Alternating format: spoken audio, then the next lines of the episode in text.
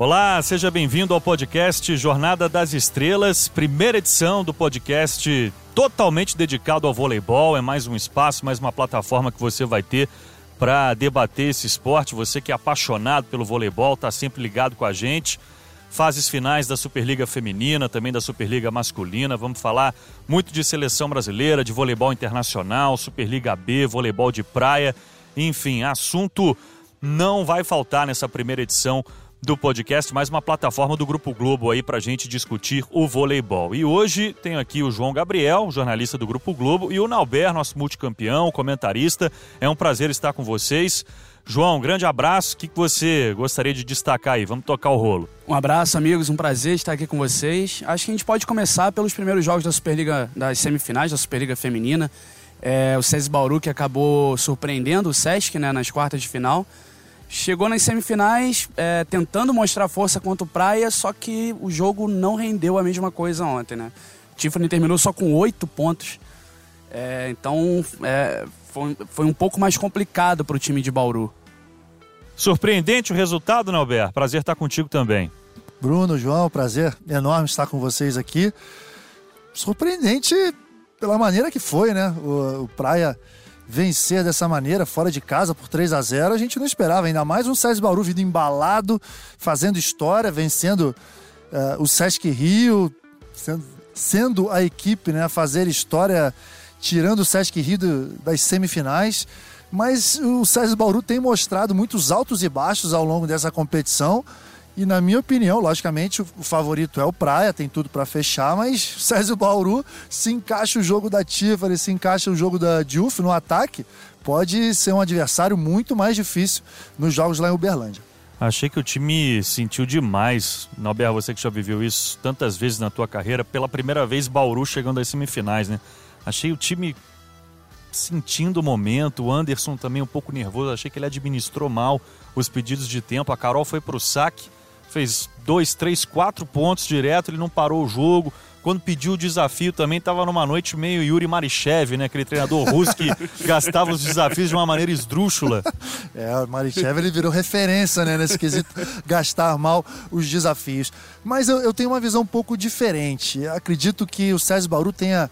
Uh, foi, foi gasto muita energia durante esses três jogos contra o, contra o SESI, contra o Sesc Rio desculpa, e acredito que a energia nos playoffs é realmente diferente. Você gasta mais energia, você sente mais os jogos emocionalmente. Eles não tiveram tanto tempo assim para se recuperar, né? Para esse início de semifinais. Acho que faltou um pouco de energia, faltou um pouco de foco, energia, concentração depois dessas três batalhas contra o Sesc Rio. Ô, João, e mais uma vez o passe, né? Do César Bauru foi um passe muito ruim, né? A Fabiola teve que correr atrás da bola a maioria do tempo, né? Foi um problema que eles lidaram a temporada inteira, né? É, é, é um time muito de altos e baixos, como o Norberto falou no início. É, e o passe sempre foi o maior problema desse time. Eu acho que é, sentiu um pouco a pressão, como você falou, mas eu acho também que o Praia sabe, sabe jogar esse tipo de jogo, né? O Praia está muito mais acostumado a enfrentar é, decisões, jogos decisivos. E o César, eu acho que realmente sentiu a pressão, o passe não funcionou, é, a Tiffany apagada, a Diouf apagada. Então, é, vai ser mais problemático agora. Eu, sinceramente, eu acho que desperdiçaram uma boa oportunidade de pelo menos manter a, a, a, a, série um pouco mais equilibrada, né? Que coisa, né? O João falando aqui, e eu concordo com você, né? Ah, o Praia tá mais acostumado a, se, a jogar uma partida dessa maneira e tudo até uma ou duas temporadas atrás a situação era bem diferente, né? Para quem tá no voleibol há tanto tempo, o Praia era o time que todo mundo falava que sente, sentia pressão, que não conseguia dar um passo à frente. Agora, depois do título da Superliga, parece que tudo muda e o projeto ganha um, dá uma encorpada. É um time muito forte, muito experiente para essas finais. É, pela quarta vez numa semifinal. Dá para a gente dizer que é o melhor momento do Praia na temporada? Eu acho que ainda não, sabia? Eu acho que esse time ainda pode crescer mais, sabia? Eu acho também que pode crescer mais. A, a, a Carly Lloyd ainda tá pegando o melhor ritmo dela. Eu acho que ela melhorou bastante no decorrer da temporada, mas ainda pode dar mais. E é um time é, muito bem servido em praticamente todas as posições, né? É, tem, tem a Garay também evoluindo, crescendo cada vez mais. Fabiana. É, e uma ponteira que tem feito para mim a diferença, que é a Michele. Ganhou de vez a briga com a Rosa Maria, Eu acredito acha, que sim, porque a Michele sempre foi uma ponteira muito regular. Ela não era aquela ponteira brilhante de resolver jogos, mas ela dá um, um, um volume de jogo pro time. Eu acho que nesse momento ela tá numa fase bem melhor do que a Rosa Maria, que é uma jogadora com maior poder ofensivo, mas que na hora do passe acaba se complicando um pouco, né? A Michelle dá muito equilíbrio ao time do Praia, certamente está em um grande momento. Agora, o Paulo Coco tem essa vantagem né, de ter duas jogadoras com funções completamente diferentes, com características completamente diferentes nessa na ponta, no caso da Michelle e da Rosa Maria. E a Fernanda Garay, que ela faz. é, Ela faz a- o papel da ponteira completa. Né? Ela pode ser uma ponteira recebendo mais bolas no ataque, pode ser uma ponteira de volume, sendo mais responsável pelo passe. Mas acho que a grande evolução do Praia, e que eu concordo com o Bruno, ainda pode acontecer, é essa dobradinha aí, Lloyd Fawcett. Acho que ainda não chegaram no, no melhor momento, mas estão, estão caminhando. A temporada da Lloyd foi bem abaixo do que a gente esperava, do que a gente já viu, mas ela está crescendo no momento decisivo. Agora, Nauber, você que foi um exímio passador na tua carreira, por que, que a recepção no feminino ela é um problema crônico? Ou as próprias meninas passaram a sacar melhor? Isso é uma ótima pergunta. Eu tenho uma visão técnica dessa situação, né? Acho que o fato da rede ser mais baixa é, dá a possibilidade de um ângulo, de, de uma angulação no saque flutuante bem mais difícil no feminino. No masculino, tem o saque viagem, o saque pancada. Agora, de certa maneira, os passadores eles, eles não têm aquela responsabilidade de botar o passe na mão quando o saque é muito forte. É botar alta no meio da quadra que já é o lucro. No feminino, não. Acho que a responsabilidade está sempre do lado da passadora, por ser saque flutuante. Isso acaba também trazendo um pouquinho de. de não de insegurança, mas um pouco uma, uma carga de pressão maior. E o saque flutuante no feminino tem um espaço maior, tem uma velocidade maior, pode passar mais gente à rede. Eu, eu vejo isso, eu vejo isso tudo pela, pela parte técnica. Lembrando que o jogo 2 é na segunda-feira, dia 8, e eu acho que dificilmente o Praia vai deixar escapar a chance de fechar a série por 2 a 0 né? A gente diz aqui que o Bauru tem um potencial de ataque muito grande, né? Com a Tiffany, com a Diouf, mas o Praia bloqueia muito bem também, né? Em todas as posições, não é só no meio. A gente tem a Carol aí com mais de 90 pontos de bloco, mas a Lloyd é boa bloqueadora e o bloqueio das extremidades do Praia também é muito bom. É, vai ser o SESI Bauru conseguiu um, um, feito que ninguém esperava, né, contra o Sesc. Mas também contou com um time que também era instável do outro lado. O Sesc, é, é, nas quartas de final, não conseguiu, é, tirando a, o segundo jogo, que o Sesc foi muito bem, no terceiro jogo entregou exatamente o que entregou durante toda a temporada. Foi muito mal. E o Praia Clube, por outro lado, é um time que, por mais que não vá tão bem, perdeu muito pouco na temporada. Ainda que tenha sido uma temporada irregular, terminou em segundo lugar na classificação. É um time que consegue. E é curioso, né? Porque foram três derrotas na fase classificatória e as três em casa. Perdeu pro Minas, pro São Caetano e pro Sesc Rio. Pô, então você tá me dando gancho. você tá me dando gancho pra eu, pra eu discordar de vocês. Acho que tem jogo ainda, hein?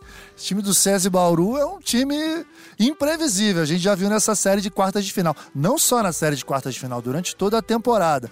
O, o Praia a, gente, a última partida da fase de classificação foi contra o instável Sesc Rio, perdeu por 3 a 0 Eu não sei, acho que tem jogo ainda. Eu gostaria de ver mais coisas acontecendo nessa série. Seria bem interessante. Lembrando então, mais uma vez, o jogo 2, segunda-feira, dia 8, 7 da noite, aí Praia Clube e SESI Bauru, e na sequência o jogo 2 para Minas e Osasco, que a gente pode começar a falar agora também, né? O Minas Diferentemente do Praia, fez o primeiro jogo em casa e venceu o Osasco de virada por 3 a 1 Vocês acham que a vitória do Osasco no primeiro set foi uma vitória enganadora, entre aspas? Eu acho que foi o melhor momento do time, né? É, o que o time pode mostrar de melhor. É um time que briga muito, é um time que acaba não se entregando. Só que, infelizmente, não conseguiu manter a regularidade pro restante do jogo. Não sei se foi enganador, acho que não, não, não, seja, não foi enganador. Eu acho que foi o problema de não conseguir manter aquele nível de, de atenção, de, de, de intensidade durante toda a partida. Eu acho que o Minas sentiu um pouquinho no início do jogo e sentiu também um pouco da falta, da, falta de ritmo. Elas ficaram paradas, acho que mais de uma semana, dez dias por aí. Exatamente, dez dias passaram tranquilo pelo Curitiba, né? Exatamente. E isso faz muita diferença, somente chegando numa semifinal. Mas depois que que elas deram aquela soltada, que entraram no jogo, realmente não teve partida. Você acha que o Osasco está muito dependente da Hooker, não, Norberto? Na questão do ataque, certamente. Acho que a Hooker foi o, o grande diferencial na, na série de quartas de final coisa que a gente esperava também da Escovronska, né, por, lá em Barueri, mas a Escovronska foi a temporada inteira, ficou sobrecarregada demais. No Osasco já é diferente, elas jogaram é, com equilíbrio no ataque a temporada toda, e a Hooker destoou, se destacou na, nas quartas de final, nos jogos mais importantes. Ontem não teve a mesma atuação, acho difícil também, porque o time do Minas é muito organizado taticamente, tem um bloqueio e defesa bem armados para cima dela, conhece mesmo, o Lavarini trabalhou com ela ano passado. Então é bom o Osasco realmente dar uma, é, é, dar uma modificada no sistema ofensivo, porque senão vai ter bastante dificuldade na partida número 2. Agora, é impossível a gente falar no Minas e, claro, vamos falar de muitas jogadoras aí, mas acho que a Carol Gataz tem me impressionado muito, né? Carol Gataz vive um momento incrível na carreira. Eu acho, eu acho impressionante como ela conseguiu se reinventar, né? Porque ela viveu uma fase muito ruim, inclusive quando chegou ao Minas chegou desacreditada, se não me engano, já tem cinco temporadas que ela, ela tá lá. Ela queria ter parado de jogar, ela estava comentando jogar, jogos já com a gente, aqui a gente conversava, ela falava, ah, acho que eu vou jogar talvez mais uma temporada e tal. Olha só. Foi uma exatamente. pena, né, a lesão dela na, na parte que aconteceu na temporada passada, né, nas semifinais contra o Sesc Rio, isso foi realmente uma pena, mas agora tá voando. Até a bola na, na frente da Macris, que nunca foi a bola forte dela, ela tá conseguindo atacar bem, tá conseguindo atacar com eficiência, né? Ela consegue atacar em todas as posições junto à rede, eu acho é, é uma jogadora muito diferenciada tecnicamente, eu acho que ela conseguiu evoluir ainda mais do que naquele momento, nos momentos que ela passou pela seleção. É, não sei exatamente como ela conseguiu dar esse, esse upgrade na carreira dela, mas é muito bonito de ver jogar a, a Carol Gataz nesse momento. É, eu, eu tô curioso, quero encontrar com ela e bater um papo para entender essa, não essa recuperação física, mas essa estabilidade. Ela cresceu muito fisicamente, como é que pode, né? Se não me, ela tem 37 anos, é isso? Não é normal, uma jogadora após os 30 anos é, se manter tão bem assim fisicamente, está mais rápida, está chegando forte no bloqueio. E acho que esse, todo esse aproveitamento do ataque, né, que está chamando tanta atenção, tem a ver com a Macris. Certamente tem a ver com a Macris. Mas não significa que esse grande momento dela seja totalmente linkado com a, a, as atuações da Macris. Né? Ela melhorou muito fisicamente. A gente vê né, que ela está muito confiante. Você convocaria a Carol Gataz para a seleção brasileira, Essa? Essa é uma pergunta interessante. Essa é uma ótima pergunta. E, sinceramente, não, não convocaria. Achei que você fosse dizer sim, poxa. Pois é. Polêmica no ar, polêmica. Por quê? Não, eu acredito que é, temporada de clubes é uma coisa, a temporada de seleção é bem diferente. E conhecendo bem né, a estrutura da seleção brasileira, o que o Zé Roberto pensa, ele quer fazer sempre com que todas as jogadoras sejam competitivas, inclusive entre si na seleção brasileira, disputa de posição. E eu acho difícil uma jogadora com essa idade chegar lá com esse espírito de disputar posição, principalmente por causa do desgaste físico. Sabe, eu já vivi essa situação, outros jogadores e jogadoras viveram a situação de ir para a seleção com 34, 35 anos, numa de disputar posição, de treinar todos os dias. Não dá. Eu, eu concordaria com a convocação dela se tivesse um plano específico para ela. Ó, você vai jogar essa competição, isso aqui, isso aqui, com uma coisa bem definida. Agora, chegar lá como uma novata para disputar com as garotas mais jovens, Aí eu acho que é prejuízo para todo mundo, para a seleção, inclusive para ela. Agora, João, a situação da Macris é diferente, né? Acho que a Macris chega, bota a amarelinha e, e, a posição é dela, né? Eu acho que sim. Ela, ela nas últimas temporadas, ela fez boas temporadas no clube, só que eu acho que o Zé acreditava que ela podia ainda render mais e achava ela muito instável na seleção. Eu acho que ela vivia o melhor momento da carreira. Eu acho que a gente é, precisa também destacar a evolução que a Macris teve. Ela está muito mais segura, ela está muito mais ousada, ela tem os passes que ela deu contra, contra, contra o Osasco no primeiro jogo da semifinal, tem um levantamento que ela fez que foi inacreditável, aquele de um gancho. Foi é, é muito bonito de ver, de, de ver jogar. É, e levando em conta também a fase das outras levantadoras da seleção, né? A Dani Lins evoluiu durante a temporada. A Roberta não fez uma boa temporada pelo SESC, foi bem abaixo do que todo mundo esperava. E a Macris tinha sido a terceira levantadora na temporada passada da seleção. Eu acho que chegou o momento do Zé dar um pouquinho mais de, de jogo para ela, sim. E eu acho que você tocou num ponto muito interessante, né? Porque ela está sabendo dosar exatamente isso, né? A ousadia com a, a precisão, porque exatamente. tem horas que, dependendo do momento do jogo, você tem que fazer o simples, né? Exatamente. E ela consegue fazer o simples e consegue fazer o diferente com muita eficiência, né? E, e, e é isso que você está falando. Quando, quando o passe tá, às vezes não está tão bom assim, ela consegue consertar a recepção e consegue fazer o diferente, né? Isso é muito bacana, realmente. O que ela fez ontem nesse primeiro jogo contra o Osasco, realmente, a gente está gravando esse podcast no dia seguinte, né? A, a primeira rodada da melhor de três. Então, poxa, acho que a Macris realmente ela, ela tá conseguindo unir essas duas qualidades assim muito bem. Disse aqui o grande levantador, né, Bruno? Grande não, grande é bondade sua. Fracasso de bola a gente já viu aí, né, naquelas matérias nossas no Sport ah, TV. A televisão ela mente um pouco. a edição deixa a gente melhor. Nada como uma boa edição, né? É, exatamente. Mas rapidamente, assim, sobre a Macris, o trabalho coletivo é muito importante. Aí eu vejo um trabalho muito bom do técnico, do Lavarini e da comissão técnica, porque eu olho para a Macris nesse time do Minas, eu lembro muito do Ricardinho na seleção brasileira, que ele começou a jogar com uma velocidade absurda e todo mundo, uau, que fenômeno, que fenômeno. Mas ele não seria esse fenômeno se não tivesse os atacantes para poder levantar. Tanto que esse estilo de jogo ele levou para os clubes, levou em outras situações não conseguiu ter o mesmo sucesso. Então, é, encaixou muito bem o estilo das atacantes com o estilo de, de, de levantadora da Macris, né? sempre com muito, muita velocidade. Baita trabalho coletivo do Minas. É legal a gente lembrar também que o ranking está mantido, né? Para a Superliga Feminina, jogadores de sete pontos. Agora a Macris é uma delas, né? Ao lado da Fabiola do SESI Bauru, ou seja, não teremos para a próxima temporada Natália, Gabi e Macris na mesma equipe, né? São duas jogadoras de sete pontos e duas estrangeiras também, né? É, já era meio que previsto isso, porque a Natália Gabi, os planos delas são, delas são de jogar fora na próxima temporada. Provavelmente o destino vai ser a Turquia. É, então já seria um, um, dois desfalques do Minas. Mas é um assunto muito polêmico, né? Jogadoras, logo depois da, da divulgação da, da manutenção do ranking, foram às redes sociais para reclamar. É, elas reclamam que no masculino já acabou o ranking, por que, que os clubes porque é uma decisão dos clubes, foi uma votação, foram os clubes que, que, que manifestaram interesse de manter esse, esse ranking. E, e, na minha opinião, elas têm razão. Porque no masculino acabou o ranking, o equilíbrio. Acho que eu nunca vi uma Superliga tão equilibrada quanto esse ano.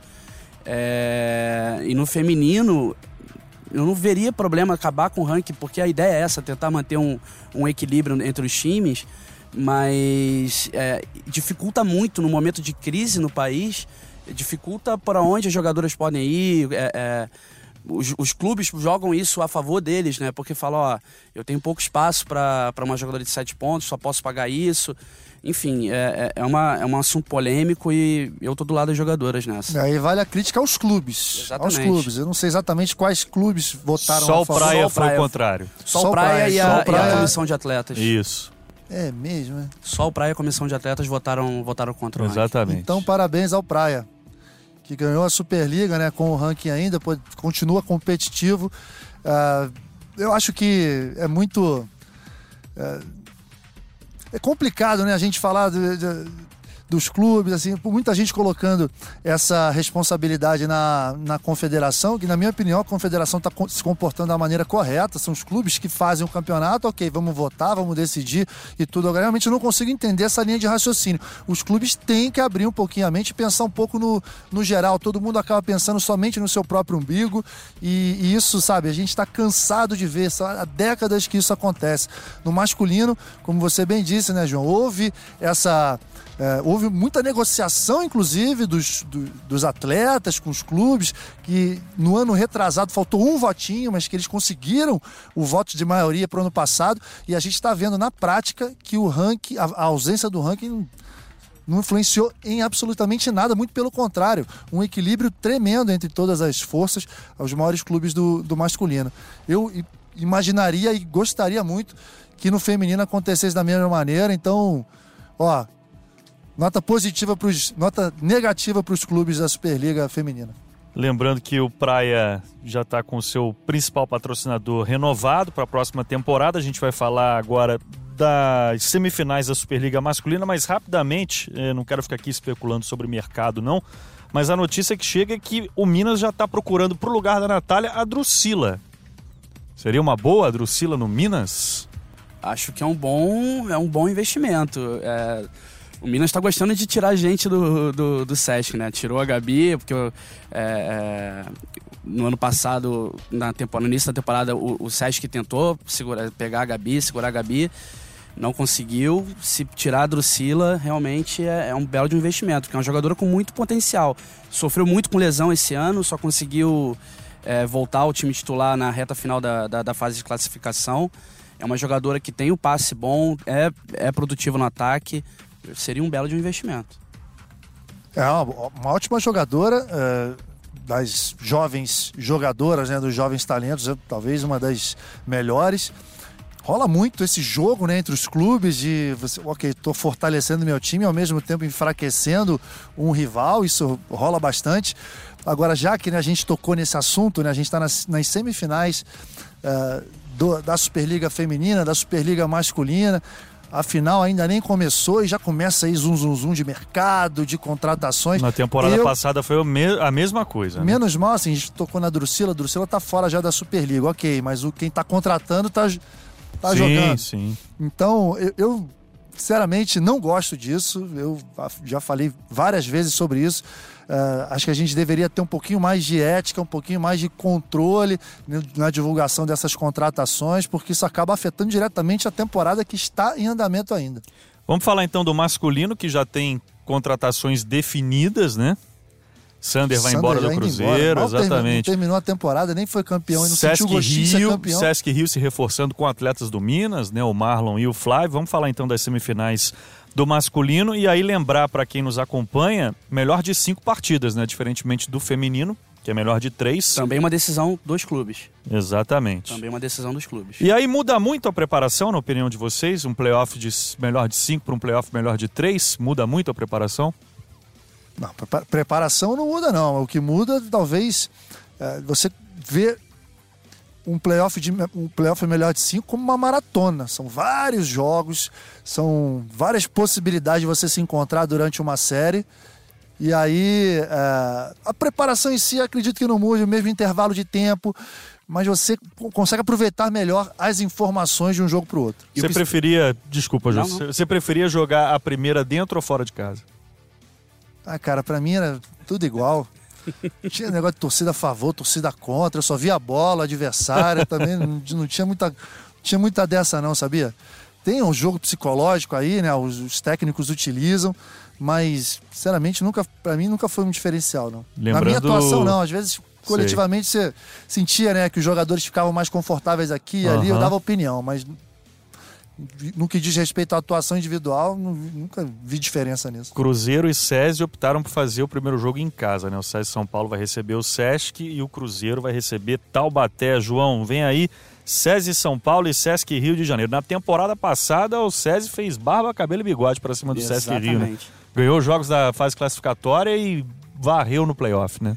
É, eu acho que o SESI fez uma temporada muito boa, né? Acho que até melhor do que muita gente imaginava, porque é um time muito forte, mas sempre lidou com alguma também alguma instabilidade. O Sesc, por outro lado, que se reforçou para essa temporada, fez uma temporada bem aquém do que todo mundo esperava também.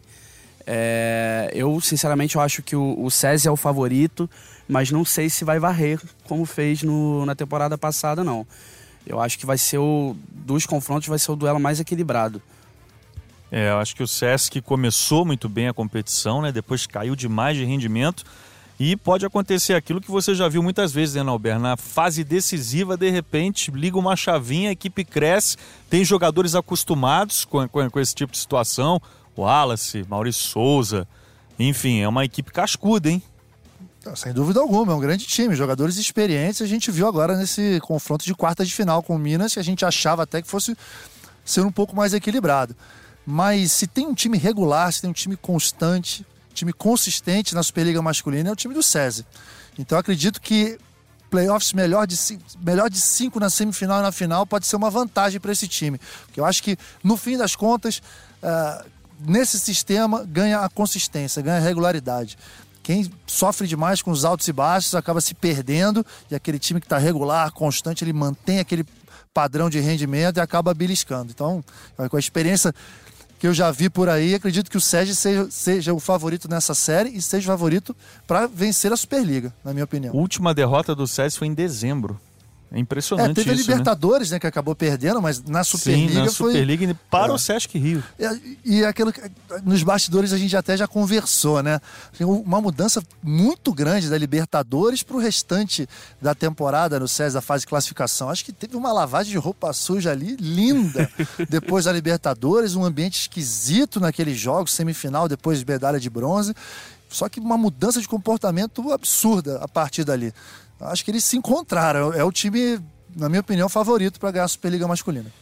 E Cruzeiro e Taubaté mais uma vez se enfrentando nessa fase. Na temporada passada, o Taubaté abriu 2 a 0, mas o Cruzeiro foi lá, conseguiu vencer três partidas consecutivamente, passou para a decisão, foi campeão de novo. Taubaté com essas mudanças, agora comandado pelo Renan Dalzotto. O que, que vocês acham aí desse confronto Cruzeiro e Taubaté? Mais um Cruzeiro e Taubaté nas semifinais. Eu acho que o Taubaté lidou muito com a estabilidade. É, o Renan chegou, conseguiu fazer o time jogar com, com uma regularidade maior, com, com, com, mais consistência. Só que o Cruzeiro também é um Cruzeiro diferente do ano passado, né? É um Cruzeiro que é, tem momentos de brilho, principalmente com o Sander. É, o Rodriguinho evoluiu bastante também. Só que é um time muito instável. O Cachopa de vez em quando não consegue encontrar o melhor estilo de jogo dentro, do, dentro de quadra. É, o Taubaté, eu sinceramente eu vejo numa crescente. Eu acho que o Renan conseguiu ajustar bem o time.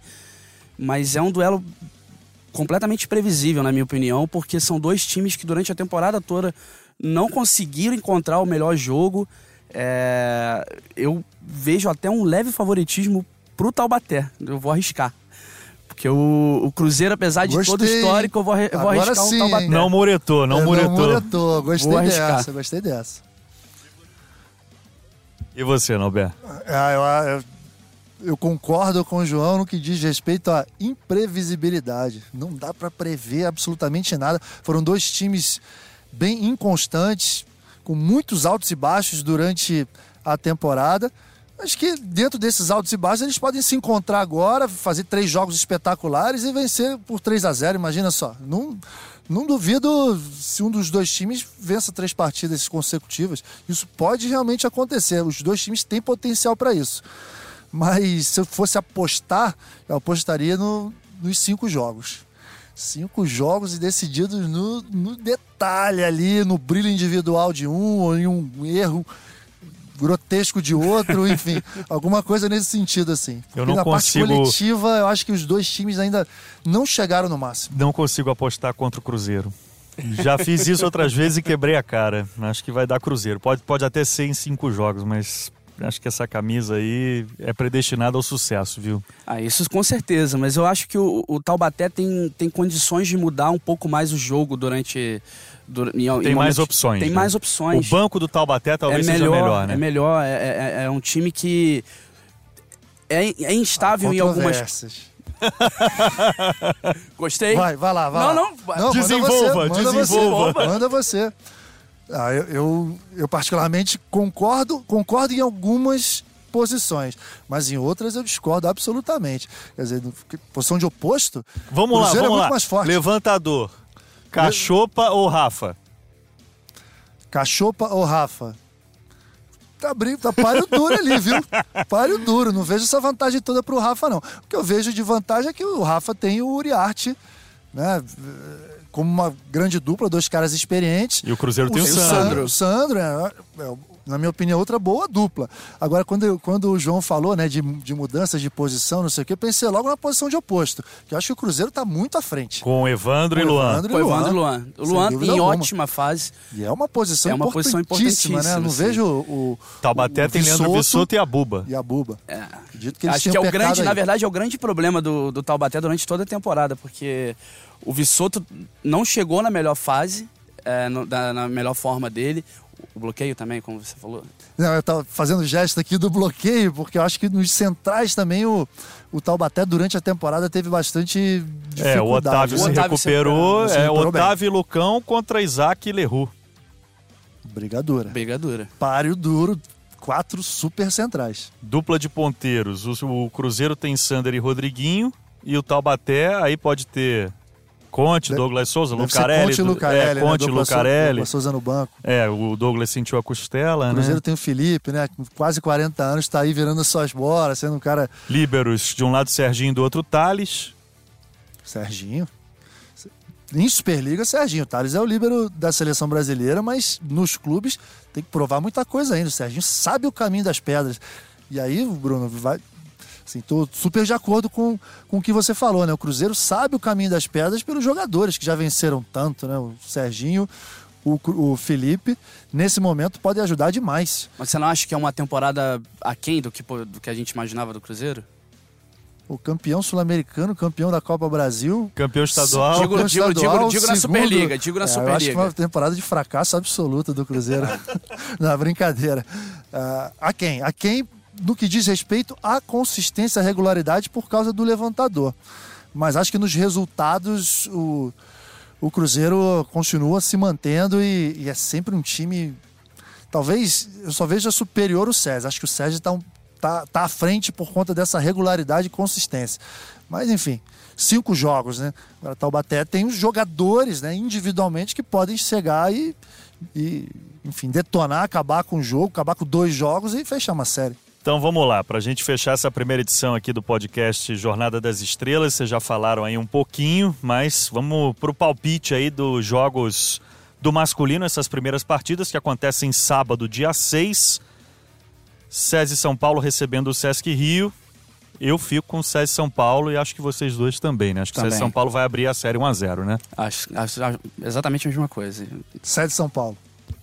Cruzeiro e Taubaté com o Cruzeiro fazendo o primeiro jogo em contagem. Acho que dá Cruzeiro. Acho que dá Cruzeiro no primeiro jogo. Cruzeiro também. Então, Cruzeiro e SESI São Paulo vencendo. E na segunda-feira, dia 8, as segundas partidas da série Melhor de Três do feminino, aí com o Praia recebendo o SESI Bauru, já disse. Acho que o Praia fecha 2 a 0 vai pra final. Acho que o Praia fecha também sem muitos problemas. Nauber acho que vai discordar, né? Não, não, não. Praga. praga. Mas vai ser um jogo mais, mais difícil. Mais difícil. Vai, vai ser um jogo equilibrado. Acho que não vai ser um 3 a 0 como foi agora, não. Posto num 3 a 1 talvez até um 3 a 2 mas acho que É, o o Praga... único 3 a 2 foi na semifinal da Copa Brasil. Foi 3 a 2 Praia em Gramado, é. E aí também na segunda-feira, dia 8, o Osasco vai receber o Minas, jogo 2. Aí eu acho que dá Osasco. Eu acho da Minas. Minas. Tá bom, então discordei, tá vendo? 3 a, 3 a 1 de novo, 3 a 1 de novo. 3x1 de novo? É um bom palpite. Pulei da mureta, né? Tô falando até o placar, tá vendo? Pô, Eu vou de 3 a 2 Osasco. 3 a 2 Osasco? Na força do Liberati. Eu vou de 3x2 Minas. Acho que o Osasco briga até o final, mas eu É. acho que o Minas leva. Vai ser demais. Então, relembrando para você ficar ligado no Sport TV 2, no sábado, dia 6, as primeiras partidas da melhor de 5, SESI São Paulo e Sesc Rio, Cruzeiro e Taubaté. E na segunda-feira, jogo 2 da melhor de 3, Praia Clube e SESI Bauru às 7 da noite e às 9h30 tem Osasco e Minas. João Gabriel, foi um prazer te receber. Prazer Obrigado. todo meu, obrigado vocês. E João, tamo Bruno, junto aí, pô, hein? Valeu. bola essa resenha Boa estreia aí. aí do Jornada das Estrelas. Muito a estrela legal, aqui é você, legal. poxa. Ah, falou. Quem dera, pô. Tamo junto. Muito bacana a gente poder bater papo. É o que a gente faz aqui nos bastidores sempre. A gente tá batendo papo, falando de vôlei. Nada mais gostoso do que falar da nossa grande paixão. né? Então, ficando disponível para você aí na web o podcast Jornada das Estrelas. Essa foi a primeira edição. A gente vai pensar aí também numa hashtag. Eu vou divulgar lá no meu Twitter quando a gente for gravar a segunda edição para vocês poderem mandar perguntas pra gente. Quem quiser me seguir lá é o arroba TV. João Gabriel tem Twitter? João Underline GRS. Nauber. Nauber 12. Tá, Nauber rima com colher 12. Tá. Sensacional. Obrigado, Nauber. Obrigado, João Gabriel. E você que nos acompanhou aí. Essa foi só a primeira edição. Muito voleibol ao longo do ano pra gente debater aqui no Jornada das Estrelas. Valeu, até a próxima.